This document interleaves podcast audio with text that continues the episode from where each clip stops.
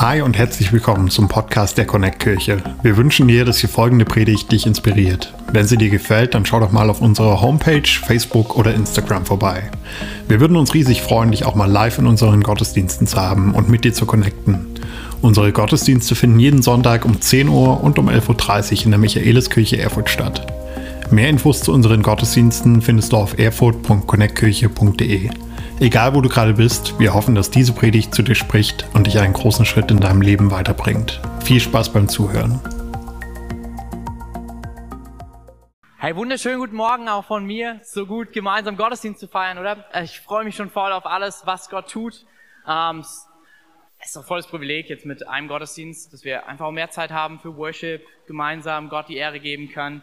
Und wir gehen weiter in unserer Predigtserie näher als je zuvor näher als je zuvor. Wir sind ja bei Kapitel 3 angekommen. Wir gehen einmal Vers für Vers durchs Matthäus-Evangelium. Letztes habe ich jemand gefragt, das ist zwar voll gut, aber ist das auch länger als je zuvor? Wahrscheinlich. So. Ähm, wir werden heute, wir, wir werden nicht weiterkommen.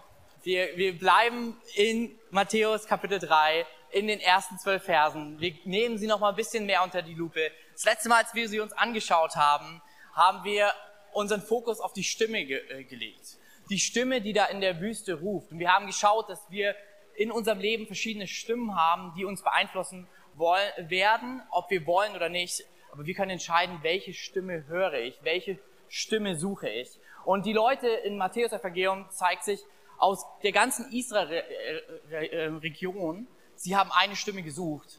Und zwar die Stimme vom Johannes, dem Täufer. Absolut merkwürdig für die damalige Zeit. Sie, normalerweise hätten sie gedacht, sie hören etwas über Gott im Tempel in Jerusalem, aber die Stimme in der Wüste ruft aus der, äh, aus der Wüste, aus dem Norden, an, aus einem unpopulären Ort und Menschenmassen strömen zu dieser Wüste, strömen zu diesem Johannes, der etwas zu sagen hat und treffen sogar nachdem sie diese Botschaft hören, eine Entscheidung, wo sie ihr Leben Gott anvertrauen. Und ich möchte mir mit dir gemeinsam die Botschaft die alle so berührt hat, anschauen. Die Botschaft, die alle so herausgefordert hat, dass die Leute in die Wüste kamen, um sie unbedingt zu hören. Und wenn du noch keine Bibel hast, hey, wir lieben es, Bibeln zu verschenken hier in der Connect-Kirche. Also kannst nachher einfach am Connect Point vorbeikommen und dir eine Bibel abholen. Wenn du eine Bibel hast, awesome. Ob sie jetzt digital ist oder, ja, wie ich. Ich bin so richtig oldschool. Und mit Papier. Wahnsinn. Funktioniert's noch? Gibt's noch? Ähm, dann kannst du einfach mit mir aufschlagen wir sind im Neuen Testament, im ersten Evangelium, wir sind in Kapitel 3 und sind in den ersten zwölf Versen. Und dort ist dieser Johannes, und ich möchte heute Johannes ein bisschen anders vorstellen. Johannes, ich glaube, Johannes ist die Person, die bei einer Hochzeit entscheidend ist. Also, Micha, du musst gut zuhören. Micha heiratet jetzt im Oktober, Wahnsinn, oder? Ja, ja, ja. ja. Genau. Also Micha, das ist wichtig. Du kannst hier von Johannes was lernen, ja.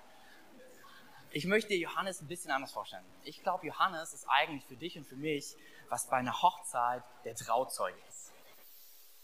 Oder im Englischen the best man. Also, ich hatte oft das Privileg, Trauzeuge zu sein und es ist einer der schönsten und qualvollsten Jobs zur selben Zeit. So, so du wirst Emotionen erleben, du wirst mehr als die Extrameile. Ich würde eher sagen, hey, ähm, du läufst da Millionen von Meilen laufen, wenn du äh, Trauzeuge bist. Du hast einen mega guten und wichtigen Job. Du bist auch für einiges verantwortlich. Meistens hast du noch den Ring oder die Ringe und ich sag's dir, als Trauzeuge, gib acht, diese nicht zu verlieren.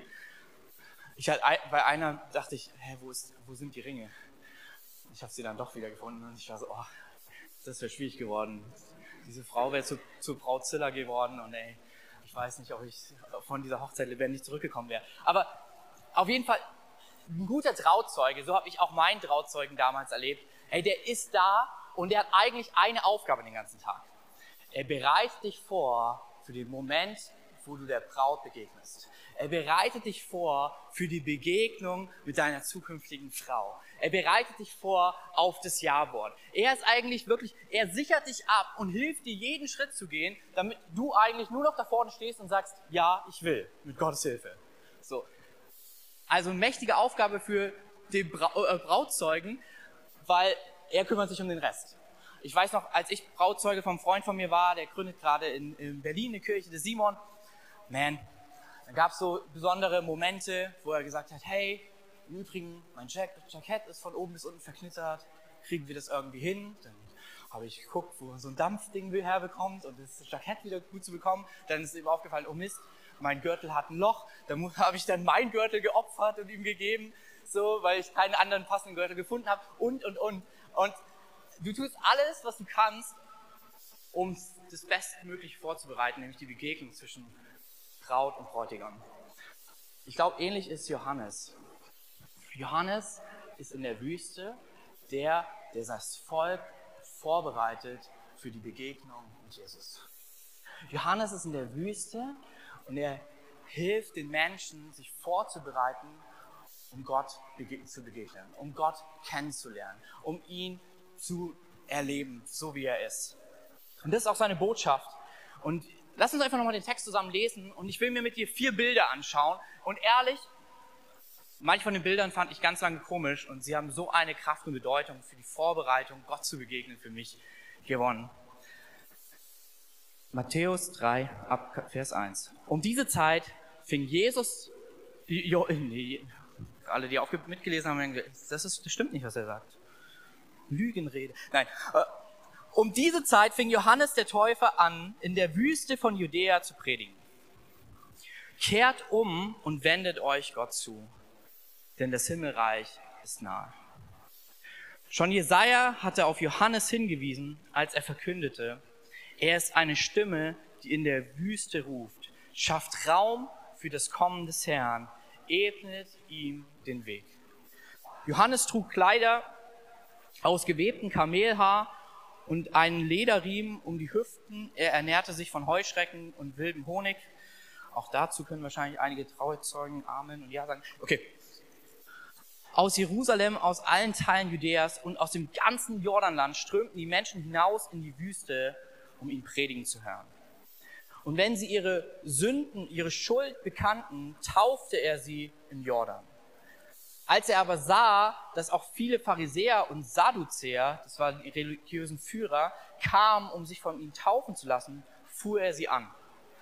Ihr Schlangenbrut, wer hat euch eingeredet, ihr könntet dem bevorstehenden Gericht Gottes entkommen? Beweist durch euren Lebenswandel, dass ihr eure Sünden hinter euch gelassen und euch zu Gott zugewandt habt. Es genügt nicht zu sagen, wir sind die Nachkommen Abrahams und uns kann nichts geschehen das beweist rein gar nichts. Wenn Gott wollte, könnte er aus diesen Steinen Kinder Abrahams machen. Die Axt wird schon durch die Luft geschwungen, bereit, eure Wurzeln abzuhacken. Denn jeder Baum, der keine guten Früchte bringt, wird umgehauen und ins Feuer geworfen. Ich taufe all diejenigen mit Wasser, die ihren Sünden den Rücken kehren und sich Gott zuwenden.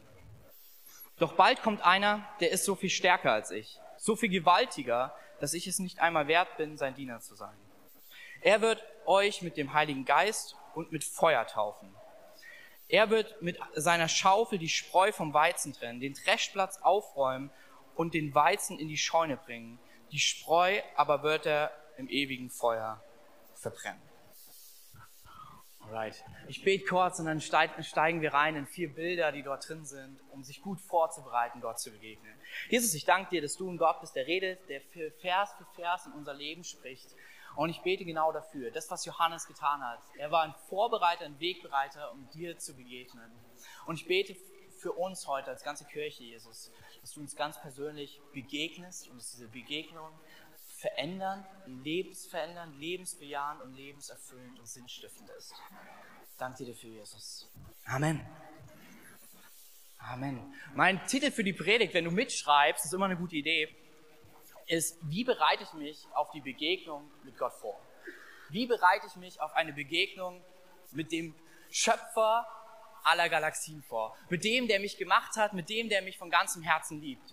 Und Johannes zeigt uns, hey, was er uns was es bedeutet, Gott zu begegnen und wie wir uns vorbereiten können. Und er benutzt dafür vier Bilder und ich will sie mit dir rückwärts anschauen.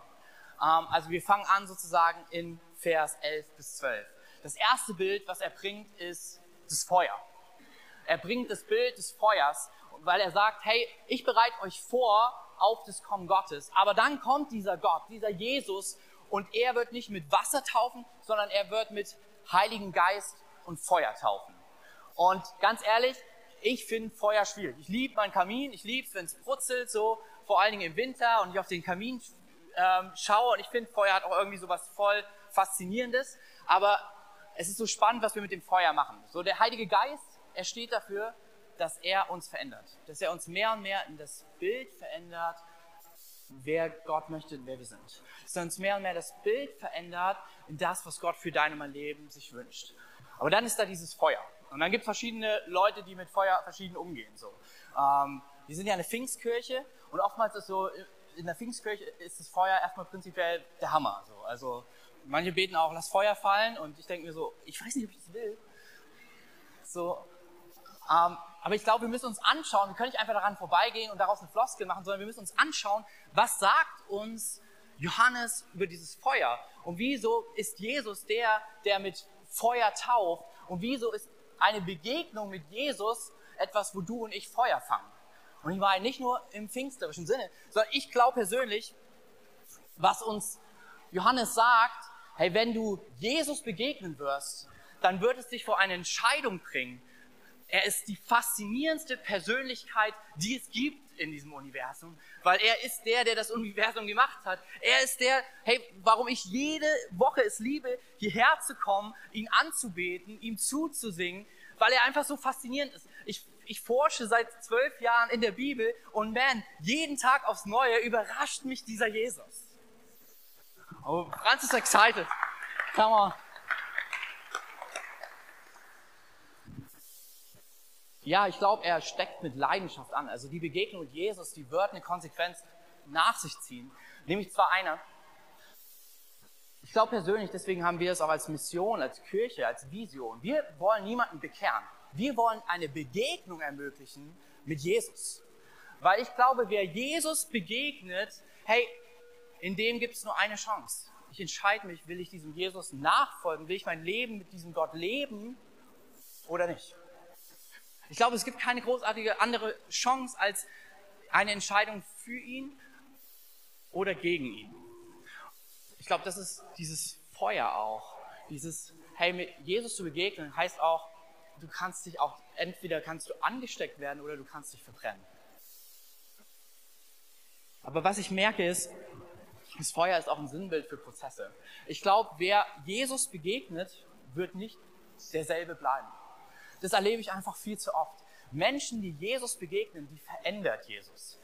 Und in dem Moment wird das Feuer nicht zum Gericht, sondern zu einem Prozess.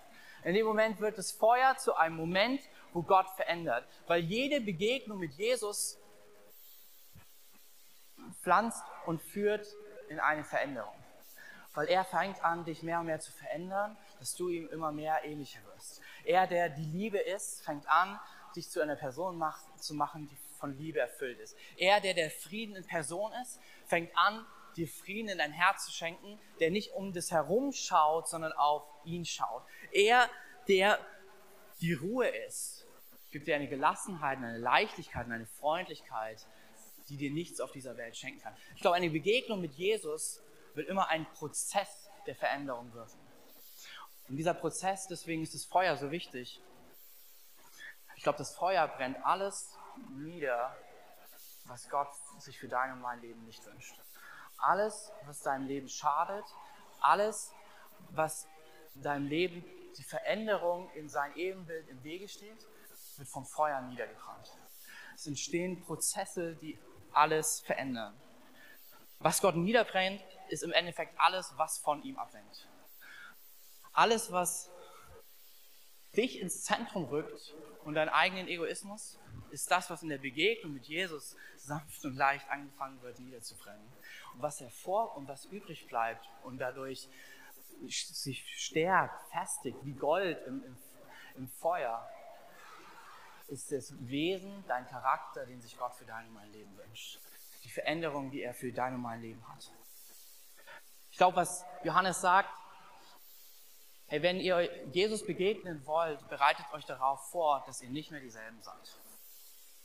Wenn ihr Jesus begegnen werdet, bereitet euch vor, dass er Dinge aus, aus deinem Leben nehmen wird. Nicht, weil er dir schaden will, sondern vielmehr, weil er das Beste für dich will. Ich will Ihnen den Bibelvers vorlesen. 1. Korinther 3, 11 bis 17. Das Fundament ist bereits gelegt und niemand kann je ein anderes legen. Dieses Fundament ist Jesus oder den, den du begegnest. Was nun aber jemand darauf aufbaut, ob mit Gold, Silber, Edelstein, Holz, Schilfrohr oder Stroh, das wird nicht verborgen bleiben. Der Tag des Gerichts wird bei jedem ans Licht bringen, welches Material er verwendet hat.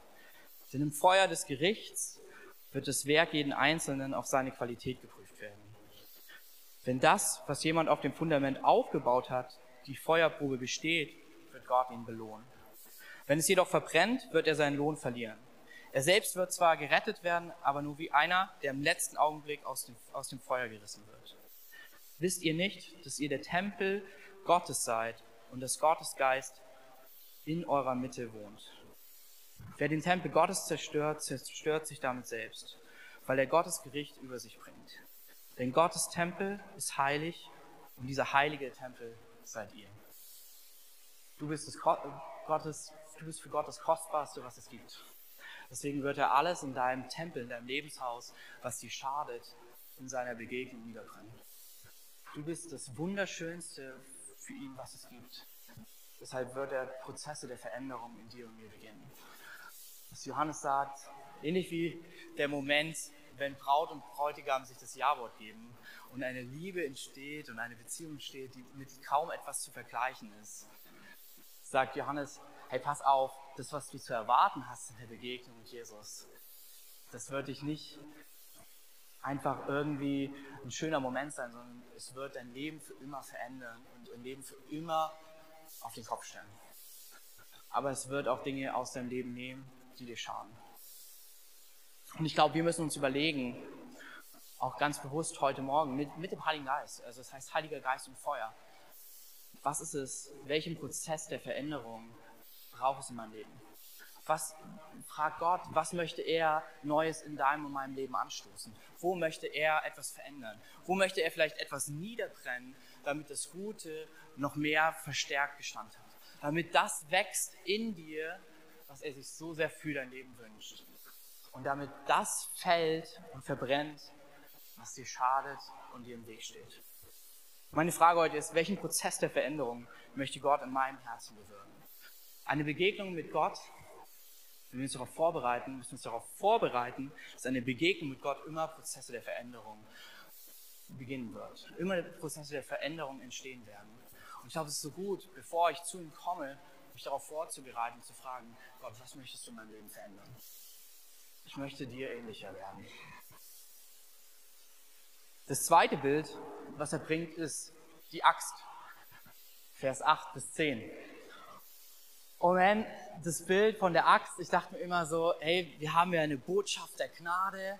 Wie kommt denn da so ein gewaltbereites Werkzeug irgendwie rein, dass Johannes sagt, hey, wenn du dich auf Jesus vorbereitest, dann rechne aber auch mit der Axt. Und ich fand es immer voll schwierig. Und dann haben wir da diese zwei religiösen Gruppen. Die einen haben, sind voller Stolz und Johannes sagt, hey, wenn du den Stolz nicht entfernst, wird dieser Stolz dir im Weg stehen, Gott zu begegnen. Die anderen haben die absolute Gleichgültigkeit, die sie mitbringen, die Sadduzäer, und er wird sagen, wenn dir Gott so gleichgültig ist, wirst du ihn übersehen. Und ich fand es aber schwierig, weil ich habe echt nicht so viel Ahnung von Äxten. Also ich weiß, Martin Glaubig, der ist auch hier, der hat echt Ahnung von Äxten. Ähm, der hat auch geniale Äxte bei sich daheim habe auch mal Bock, da ein bisschen drauf rumzuhacken und hoffe, dass dann auch bei mir alles übrig bleibt ähm, und alles da ist, wo es hingehört. Aber es gab so ein Bild, was mir das vor Augen geführt hat, was, was Gott dir und mir damit sagen möchte, was Johannes durch Gott spricht, wenn wir Gott begegnen wollen. Ähm, meine Frau, die ist, ich nenne sie immer die Dschungel also wir haben ja ganz viele Pflanzen bei uns und ich dachte mir, das kann ich nicht auf mir sitzen lassen, jetzt fange ich auch an, weil ich will, dass das was bringt. Okay, und dann habe ich mir angefangen, so Mini-Chili-Pflanzen zu holen und hab so mal, war, bin so zum Chili-Gärtner geworden und dann hatte ich noch so ein paar Cherry-Tomaten und, und, und. Und ey, ganz im Ernst, die, die sind sogar gewachsen, waren richtig gut und so und ich habe mich total gefreut. Und dann habe ich noch mal eine Pflanze von jemandem geschenkt bekommen, von meiner Mom, äh, weil sie dachte, boah, wenn sich mein Sohn so gut um die Sachen kümmert, dann gebe ich denen was, die vertraue ich Katharina und Kevin an, nicht nur Katharina. Und diese Pflanze hatte nur ein Problem, die war voll schön, aber die ist mit einem besonderen Geschenk gekommen, nämlich mit Blattläusen. Und die stand direkt neben meinen Cherry-Tomaten und meinen Chilis. Und in dem Moment ist mir so bewusst geworden, was Johannes dir und mir sagen möchte. Ich habe alles probiert, aber ich habe eine Sache gemerkt. Es gibt nur eine Möglichkeit, dass die anderen Pflanzen überleben, wenn ich alles, was mit Blattläusen befallen ist, entferne aus diesem Garten. Wenn ich all das, was Blattläuse hat, rausstelle, ich kann mich dann vielleicht auch separat versuchen, darum zu kümmern. Es hat nicht geklappt, kann ich euch sagen. Ich habe alle Hausmütterchen-Tricks probiert. Sie sind alle tot. Sie stehen jetzt äh, vertrocknet bei mir auf dem Balkon. Aber ich weiß, hätte ich sie dort gelassen, wären die anderen Pflanzen von meiner Frau auch eingegangen. Und ich glaube, ähnlich ist es, was Johannes sagt. Es gibt Dinge, wenn sie in unserem Leben bleiben, dann werden wir keine Chance haben, Gott zu begegnen. Sie werden, werden immer der Beziehung, der Begegnung mit Gott schaden. Und es ist nicht wie beim Feuer, dass es ein Prozess ist, wo Begegnung für Begegnung sich verändert, sondern es ist vielmehr wie bei den Blattläusen oder wie bei der Axt, wo wir sagen, das ist etwas, was ich sofort entfernen muss, damit ich Gott begegnen kann. Wo Johannes sagt, als guter Trauzeuge, so wollen wir ihn sehen, hey, bevor du vorne an diesen Altar trittst, man, ein Gürtel und ein ein gebügeltes Jackett sind eine wichtige Sache. Du kannst dich vorne nicht so hinstellen. So kannst du deiner Braut nicht begegnen. Und ähnlich ist es, was er uns sagt im Endeffekt. Es gibt Dinge, wenn wir sie nicht entfernen, sie werden uns den Weg zu Gott wirklich schwer machen. Sie werden es uns schwer machen, ihn immer wieder erneut zu begegnen. Und im Gegensatz zu einem Prozess ist es eine Entscheidung, wo wir sagen, ich entferne es sofort aus meinem Leben. Und ich glaube, für eine Begegnung mit Gott, das ist die Frage, die Gott dir und mir heute auch stellt. Was in meinem Leben steht einer Begegnung mit Gott im Weg und muss entfernt werden? Ich weiß, es ist nicht die Gnadenbotschaft, die man so oft in der Kirche auch hört. Die kommt und die ist da drin. Aber ich glaube, Gnade ist auch nicht billig und Gnade bedeutet auch eine Entscheidung, Gott begegnen zu wollen. Und manchmal stehen Dinge uns im Weg, wie bei den Pharisäern, wo es der Stolz war, dass sie gedacht haben, sie sind die Größten. Manchmal ist es der Neid, wo wir neidisch sind auf andere und übersehen, was Gott uns eigentlich übergeben möchte. Manchmal ist es die Gleichgültigkeit, wo die auch schnell in Ausreden verfallen kann. Ich bin da ähm, gar nicht von gefeit, so die Ausrede zu sagen, ja, ich würde Gott gern begegnen, aber ich habe leider keine Zeit dafür. So, und dann merke ich in meinem Leben, wofür ich alles Zeit habe. Und denke mir, hm, spannend. Er wartet schon, mir zu begegnen. Aber mir ist es eigentlich gleichgültig, weil mir andere Dinge im Moment wichtiger sind. Manchmal sind es auch Süchte, die uns im Weg stehen, die uns völlig vereinnahmen, weil sie unser Denken nur darauf konzentrieren. Alkohol, Pornografie, Hey, ich möchte sogar eine Sucht benennen, wo wir oft sagen, ja, das, das ist doch nicht schlimm, macht jeder. Aber ist die Frage, was macht es mit uns? Streaming, YouTube, es, ist, es sind alles gute Dinge, ähnlich wie Alkohol und Co. Ähm, wo wir sagen müssen, kenne ich mein Limit? Sind sie mir wichtiger als die Begegnung mit Gott? Weil dann werden sie im Weg stehen zwischen mir und Gott. Rauben sie mir all meine Zeit, nehmen sie all meine Gedanken ein? dann sind sie vielleicht Blattläuse, wo ich mich entscheide, ich möchte sie entfernen, weil mir die Begegnung mit Gott so viel wichtiger ist.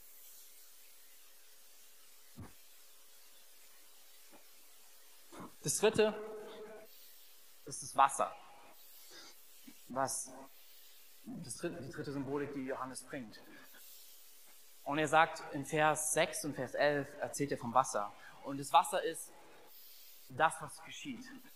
Er, dort heißt es, und er taufte sie im Jordan, ähm, wenn sie sich entschieden haben, sich Gott zuzuwenden. Aber da steht noch ein anderes Wort davor, was ich, glaube ich, so entscheidend und so wichtig finde. Dort steht, und wenn sie ihre Schuld bekannten, taufte er sie im Jordan. Oder wenn sie ihre Schuld bekannten, taufte er sie mit Wasser. Wasser ist ein Symbol von Reinigung. Wasser ist ein Symbol von, das Alte ist vergangen, Neues ist geworden. Ich sehe es immer wieder bei meinem Sohn. Man, ich frage mich immer, wir baden ihn alle zwei Tage. Und ich denke mir, wie machst du das? Also du, du steckst ihn wirklich in dieses Wasser und es ist danach so fast so ein bisschen gräulich. Und ich denke mir, woher? Du kannst doch nicht mal laufen. Wo bringst du all das mit so? Und dann, wenn ich in der Windel bei ihm dann Sand finde, denke ich mir, wow, selbst innerlich ist da so einiges aus, rauskommen, was gereinigt werden muss. Aber ich, ich liebe dieses, wenn wir, wenn wir Avi waschen und auf einmal merkst, oh krass, so riecht er eigentlich und es ist eigentlich super angenehm. Und du merkst richtig, du, du hebst ihn so hoch aus dieser Badewanne und du guckst auf diese graue Pfütze und du siehst, das Alte ist vergangen, sauber ist er geworden.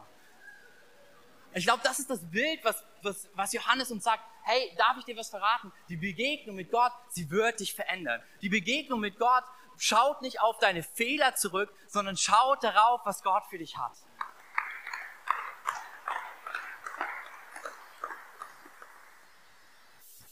Johannes tut eins. In diesem Sinne, wenn er unser Trauzeuge ist, er sagt seinem Volk, da kommt der König, eine Hochzeit steht an und ich glaube, es macht Sinn, vorher zu duschen.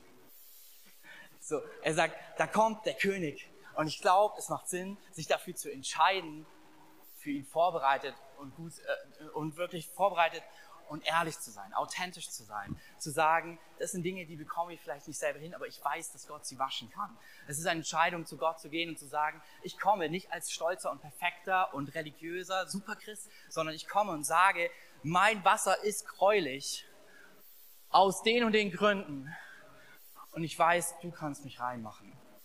Andy Wright schreibt es so gut.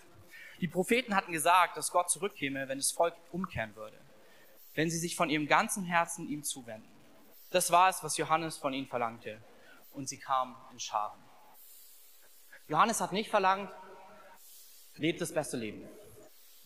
Was Johannes verlangt hat, war, hab Demut und sprich aus, ich brauche deine Reinigung. Das ist, warum der Stolze und der Stolz einer Begegnung mit Gott im Weg standen. Und der Demütige, wir sehen, dass Soldaten Prostituierte, Sünder, so sagt es ganz bewusst, zu diesem Wasser kommen und reinigt nach Hause gehen mit einer Begegnung mit Gott und die religiösen, stolzen wieder zurück nach Hause kehren, so wie sie gekommen sind. Und sie haben saubere Klamotten an, aber haben nicht geduscht in dem Sinne. Ich glaube, was es braucht manchmal, und das ist interessant, es ist nicht nur, dass Johannes sie in dem Wasser getauft hat, sondern es waren seine Jünger, sie waren da und die waren aus einem ganz bestimmten Grund da. Nämlich folgendes, die Leute standen dort und sprachen ihre Schuld aus. Sie sprachen die Dinge, die sie im Herzen geheim hielten, wo sie seit Jahren lang mit kämpfen, wo sie wissen, sie sind nicht richtig. Sie haben sie ausgesprochen und um Vergebung bei Gott gebeten. Und als Konsequenz des Bekennens taufte er sie. Ich glaube, dass Gott heute dich und mich auch fragt, er will, er will so sehr dich und mich begegnen. Aber er fragt auch nach deiner und meiner Demut zu sagen, was gibt es, wovon ich dich reinwaschen darf? Was gibt es, was ich in dir verändern darf? Ich glaube, manchmal braucht es, wenn wir etwas verändern wollen, nicht nur die Entscheidung, es zu verändern, sondern es auch zu kommunizieren. Deswegen liebe ich zum Beispiel Alkohol, äh, anonymen Alkoholiker. Ihr Gründer hat gesagt, ein Alkoholiker kann jedem Arzt was vormachen, aber nicht einem anderen Alkoholiker. Und so sind sie dorthin gekommen, haben auch Dinge wirklich bewusst bekannt und Freiheit erlebt. Ich glaube, das Bild des Wassers ist genau dasselbe. Einem Sünder kann ein Sünder nichts vormachen. Gott, Gottes gute Nachricht ist, Du bist sündiger, als du denkst, aber geliebter, als du weißt. Hey.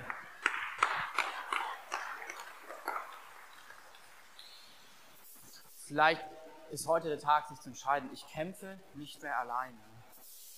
Ich höre auf mit den Geheimnissen. Ich suche mir jemand anders. Und hier ist die Überraschung. Alle, wie wir hier zusammen sitzen, sind nicht perfekt.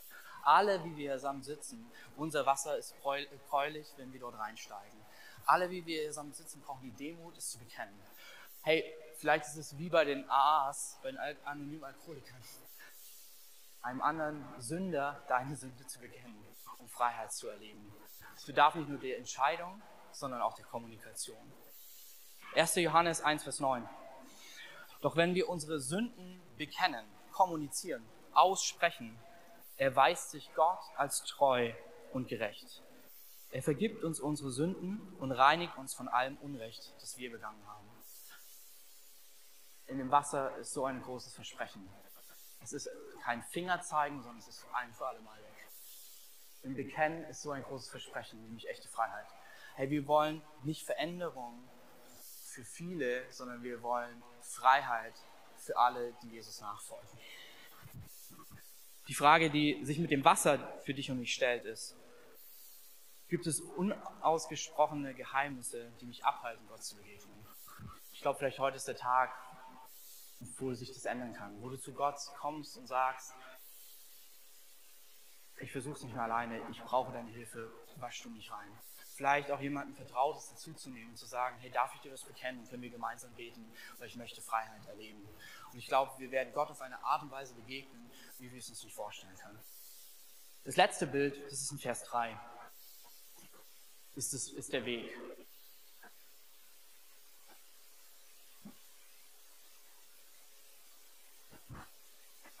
Andrew Wright schreibt folgendermaßen, das große Problem, das Volk hat sich zwar nach einem König Gott gesehnt, aber nicht im entferntesten auf sein Kommen sich vorbereitet. Dem jüdischen Volk, selbst den strenggläubigen, die regelmäßig im Tempel beteten, steckte das Wissen tief in den Knochen, dass sie auf Gottes Kommen nicht richtig vorbereitet waren. Johannes ist die Vorbereitung auf dessen.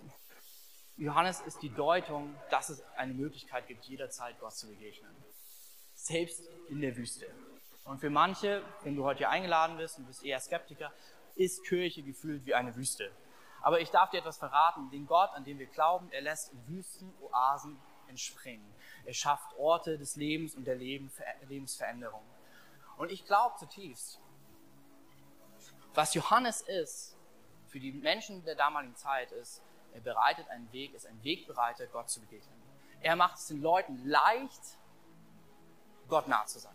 Er macht es den Leuten klar, was es benötigt, was es braucht, wie man sich darauf vorbereitet, aber er bahnt den Weg und die Menschen kamen in, Strömen und in Scharen, weil sie wussten, bin darauf nicht vorbereitet.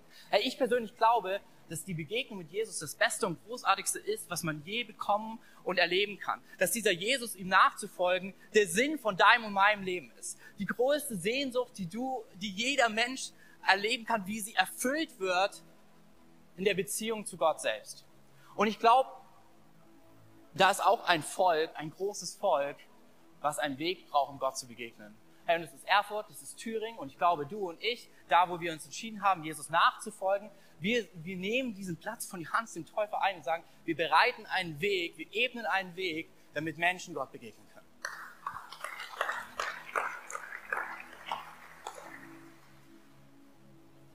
Und ich glaube, dass wir als Kirche Sonntag für Sonntag, hey, wir spielen nicht Kirche, sondern ich glaube, dass hier persönlich wirklich Sonntag für Sonntag, wenn ich erlebe es und die Geschichten, die ich höre, Gott Menschen begegnet und Leben verändert werden. Und ich darf dir etwas verraten, wenn du Teil dieser Kirche bist, du bist ein Wegbereiter. Du bist einer, der einen Weg baut, um Sonntag für Sonntag Gott zu begegnen. Du bist der, der einen Weg baut, wenn er Prozesse der Veränderung in seinem Herzen eingeht, der zum, zum Ort der Begegnung mitten im Alltag für Menschen wird. Es gibt vielleicht keine Kirche an deinem Arbeitsplatz, aber ich darf dir etwas sagen. Du bist der Weg, die Tür, die einen Ort öffnet zur Begegnung. Du bist die Kirche dort, wo du gesetzt bist. Denn Gott möchte Menschen begegnen und er braucht dich und mich als Wegbereiter. Hey, wir, meine Frau und ich, wir waren vor Jahren in Sri Lanka. Vielleicht haben es auch einige in den Nachrichten gelesen. Wir beten auch gerade wie verrückt dafür. Das ist eine super hohe Inf äh, Inf Inflation und Leute können sich noch nicht mal mehr Brot leisten. Ähm, letztens waren Freunde, die dort arbeiten, ähm, bei der Familie, weil sie ihr Kind aussetzen wollten, weil sie sich nicht ernähren konnten. Und wir haben auch zusammen um, um da etwas zu verändern. Letztens haben Leute dort das Haus gestürmt vom, Präsidenten. Und mich hat Sri Lanka damals total bewegt und geprägt, weil wir ähm, sind damals an Orte gegangen, wo vorher echt kaum Leute waren. Also wir sind einmal in den Norden nach dem Krieg, der war 30-jähriger Krieg und es war ein paar Monate offen und wir sind dort hochgefahren, um Witwen zu trösten, die ihre Familien verloren haben. Und das andere, was wir gemacht haben, wir sind in den Dschungel gefahren zu den Teepflückerinnen, die in moderner Sklaverei leben um ihnen von Jesus zu erzählen.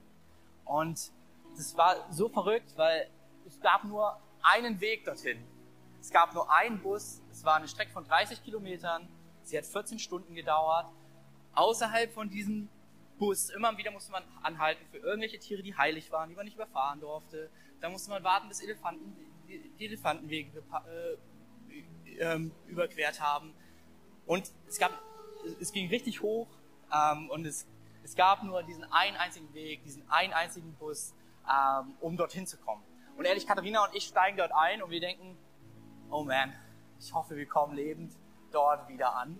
So, dann dieser Bus war oben, irgendwo oben auf dem Dach war dann unser Gepäck. Ich wusste nicht, dass so viele Menschen in einen Bus reinpassen.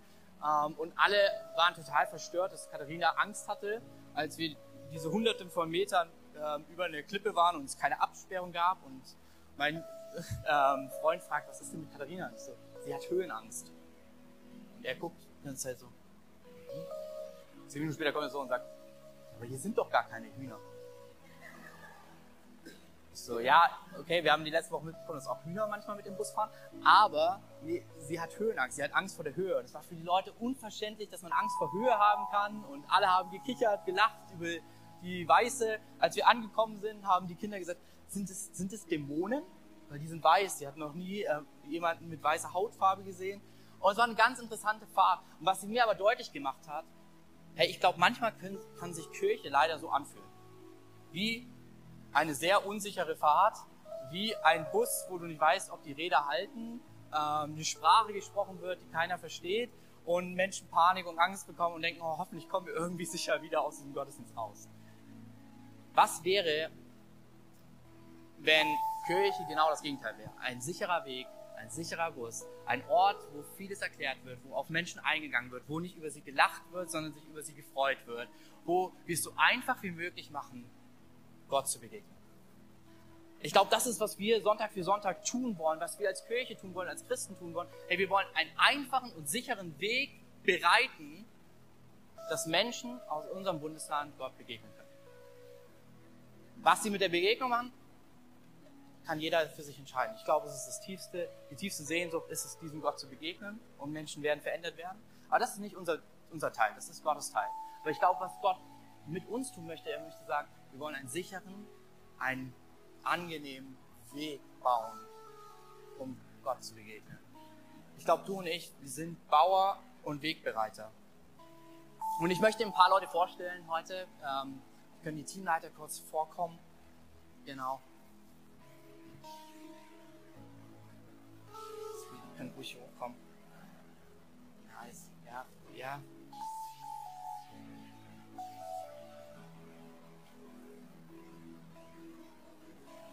Genau.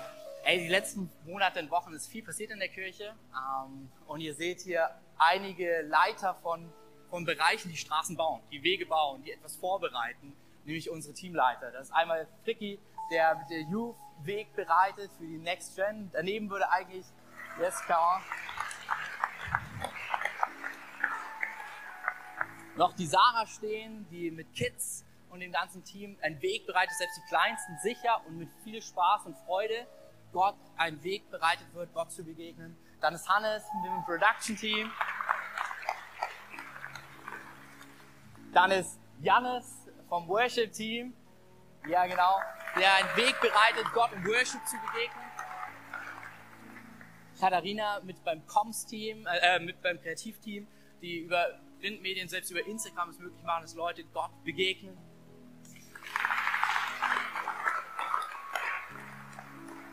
Und dann ist Felix, der den Guest Experience Bereich hier leitet, von dem ersten Grinsen und dem ersten Schön, dass du da bist, bis zum, zum Kaffee, ist er mit seinem Team da, um Menschen es so angenehm wie möglich bei dieser Busfahrt zu machen, auf dem Weg zu Gott.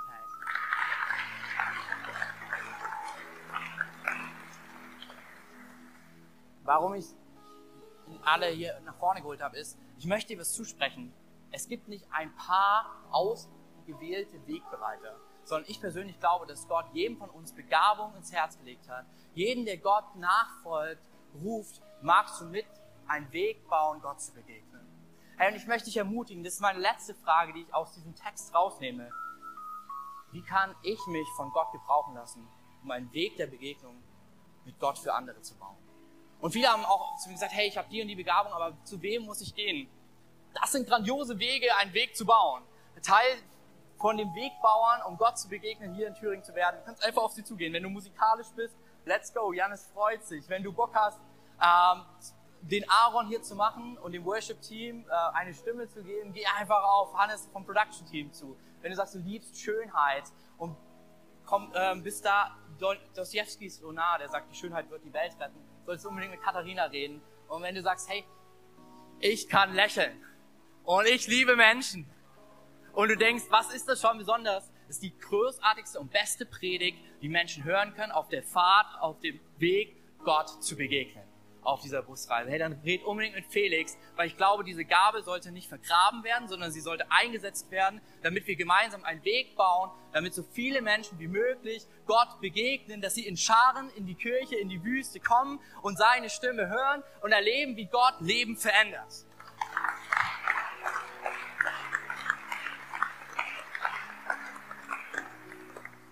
Danke euch.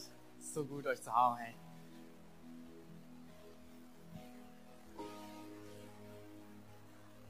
Die Dinge sind es, die wir von Johannes heute lernen dürfen. Das Feuer, Gott wird dich verändern. Es ist die Frage, möchte ich, dass er mich verändert? Welche Prozesse, sagt Gott, möchte er mit dir gehen? Es ist die Axt. Vielleicht sind dort Dinge, die dir im Weg stehen, Gott zu begegnen, wo du heute sagst, ähnlich wie die Blattläuse, die kommen raus, der Weg ist frei, ich möchte Gott begegnen. Vielleicht ist es Wasser. Zu sagen, hey, ich möchte es bekennen und möchte sagen, Gott, verändere du ich schaffe es nicht allein, aber ich weiß, du kannst. Oder vielleicht an dem Punkt, wo du sagst, hey, ich begegne Gott, großartig, dann lass uns zusammen Weg bauen, damit es noch viel mehr Menschen tun und Gott kennenlernen.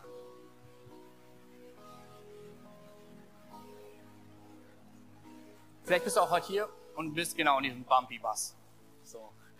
Bist auf dem Weg, hast dich auf den Weg gemacht, wurdest vielleicht eingeladen, bist der Stimme in die Wüste, in die Kirche gefolgt weil du sehen willst, ist da noch mehr? Gibt es da wirklich einen Gott, der mich geschaffen hat, der mich kennt, der mich liebt und mir begegnen möchte? Ja, dann möchte ich dir die Möglichkeit geben, wenn du merkst, boah, das bin ich, dass du Gott ein Zeichen gibst, dass du sagst, hey, hier bin ich, ich möchte mit dir leben, ich möchte dir nachfallen. Vielleicht bist du mitten im Worship, in unseren gesungen Gebeten, wo du merkst, dieser Gott ist real, was kann ich jetzt tun? Hey, das die, haben die ersten Menschen von der ersten Kirche auch gefragt. Sie hören von Petrus die Predigt und jetzt sie sagen, okay, es brennt in unserem Herzen, wir wissen, das ist richtig, aber was sollen wir jetzt machen? Und was Petrus ihnen sagt, folgt, wendet euch ab von all dem, was vorher war und folgt Gott nach. Gebt euer Leben ihm, an, äh, ihm hin, vertraut es Jesus an. Und dazu möchte ich uns einladen, dass wir gemeinsam, lass uns gemeinsam aufstehen.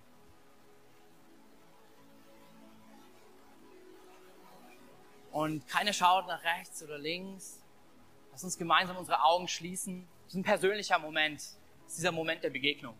Und vielleicht hast du dich noch nicht entschieden für Jesus, aber du merkst, ich kann nicht anders, ich will ihm nachfolgen.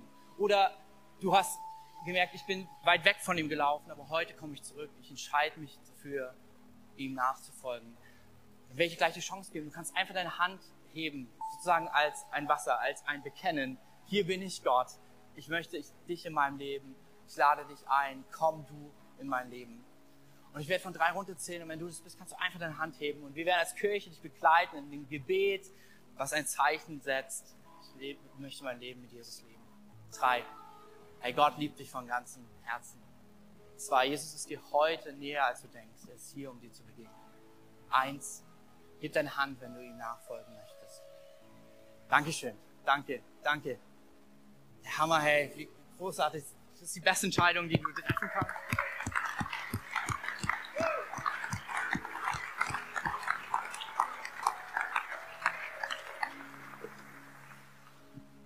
Und wir werden dich einfach begleiten. Ich werde ein Gebet vorbeten und du kannst es nachbeten. Und ich glaube, in dem Moment geschieht etwas, dass du dein Leben mit diesem Gott verbindest, connectest und erlebst.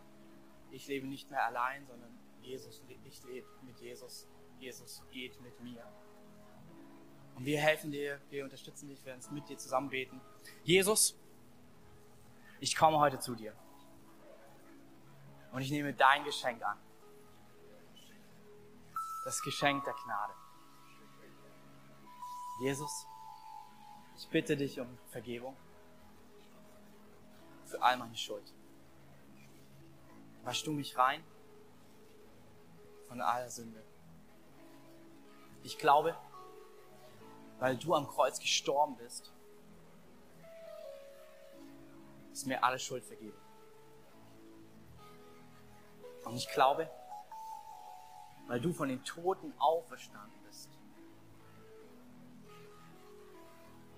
ist ein ewiges Leben mit dir möglich. Ab heute folge ich dir nach. Ich sage, du bist mein Gott und ich dein Kind.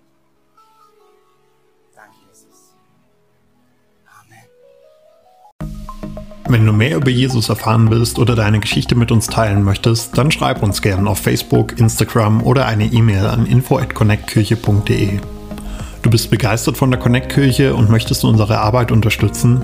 Dann findest du auf unserer Homepage weitere Details, wie du das tun kannst. Falls du nicht aus Erfurt und Umgebung kommst, aber dennoch aktiv verfolgst, was wir als Kirche tun, möchten wir dir zuallererst Danke sagen, dass du auf diese Art Teil von dem bist, was hier in Thüringen geschieht.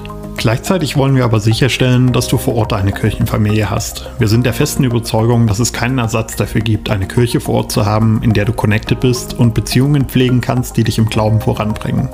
Falls du keine Kirche vor Ort haben solltest, ermutigen wir dich dazu, dir eine zu suchen. Wenn du dabei Hilfe brauchst, melde dich gern unter info@connectkirche.de. Danke fürs Zuhören und bis bald.